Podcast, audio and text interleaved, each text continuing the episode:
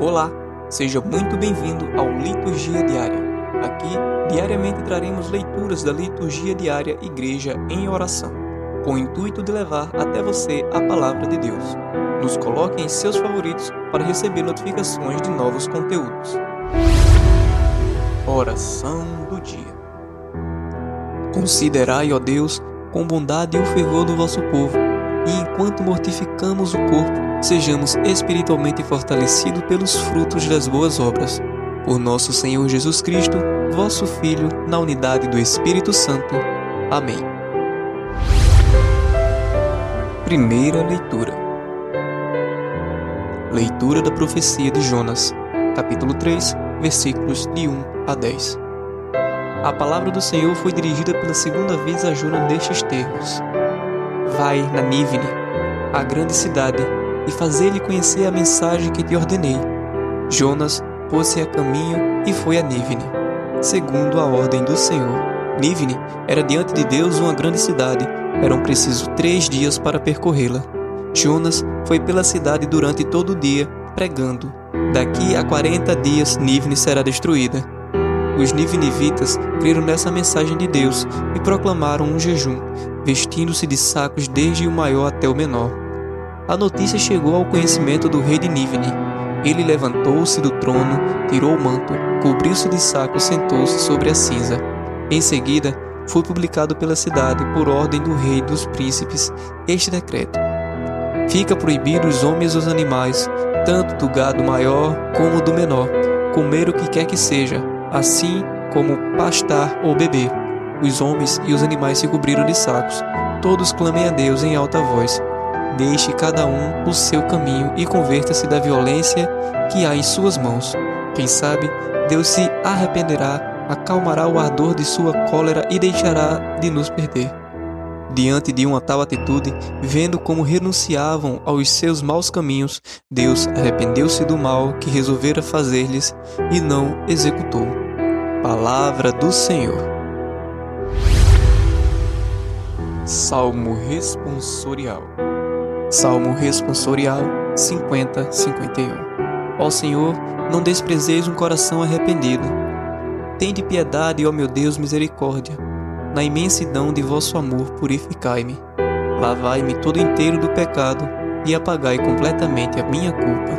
Ó Senhor, não desprezeis um coração arrependido. Criai em mim um coração que seja puro. Dai-me de novo um espírito decidido. Ó Senhor, não me afasteis de vossa face nem retireis de mim o vosso Santo Espírito. Ó Senhor, não desprezeis um coração arrependido, pois não são de vosso agrado os sacrifícios, e se oferta um holocausto, o rejeitais. Meu sacrifício é minha alma penitente. Não desprezeis um coração arrependido. Ó Senhor, não desprezeis um coração arrependido.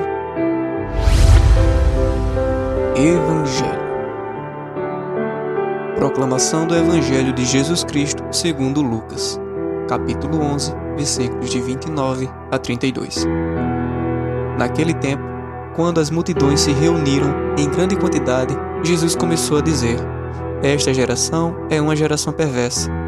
Pede um sinal, mas não se lhe dará outro sinal senão o sinal do profeta Jonas. Pois, como Jonas foi um sinal para os nivinivitas, Assim o filho do homem será para esta geração. A rainha do meio-dia levantar-se-á no dia do juízo para condenar os homens desta geração, porque ela veio dos fins da terra ouvir a sabedoria de Salomão. Ora, aqui está quem é mais que Salomão. Os nivinivitas levantar-se-ão no dia do juízo para condenar os homens desta geração, porque fizeram penitência com a pregação de Jonas. Ora, aqui está quem é mais do que Jonas. Palavra da Salvação. Reflexão sobre o Evangelho. Esta geração é uma geração má e perversa. Foi o que Jesus disse àquela gente que lhe pedia um sinal só para o experimentá-lo. Em toda a sociedade há três tipos de gerações. 1. Um, a geração dos bons, dos justos. 2. A geração dos mais ou menos, por vezes, indiferentes. E 3. A geração dos maus, dos perversos. Vamos falar agora da geração 1, a geração dos bons e dos justos. A geração dos justos são todos aqueles que, mesmo diante de tanto barulho, de tanta injustiça, de tanta maldade, buscam viver o amor de Deus a todo custo. A geração 2, a geração dos medianos ou mais ou menos por vezes indiferentes, são todos aqueles e aquelas que nem fedem nem cheiram, no que se refere à prática da fé.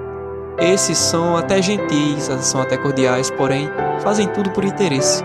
Eles nem pensam em caridade, muito menos em Deus e no Evangelho. Por outro lado, eles até vão à missa, porém fazem isso socialmente. Se são homens públicos, precisam manter a aparência de cristão. E desse modo, até podem participar de solenidades da igreja, sempre preocupados em serem notados pelo público, pois isso lhe renderá votos na próxima eleição. Também, entre esse grupo, encontramos os indiferentes, que é a pior atitude diante do Pai que nos criou. O indiferente não reage diante do Evangelho, muito menos diante de Deus, não é contra e nem a favor. Muito pelo contrário. Você entendeu? Eu também não entendi, mas vamos lá. Você pode fazer o mais belo sermão para esse grupo.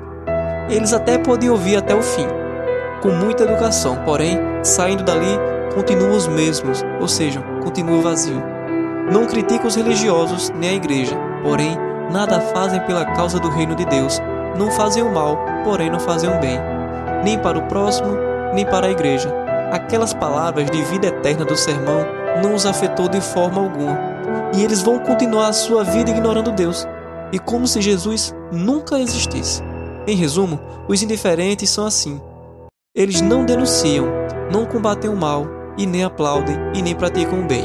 Jesus os chamou de mornos.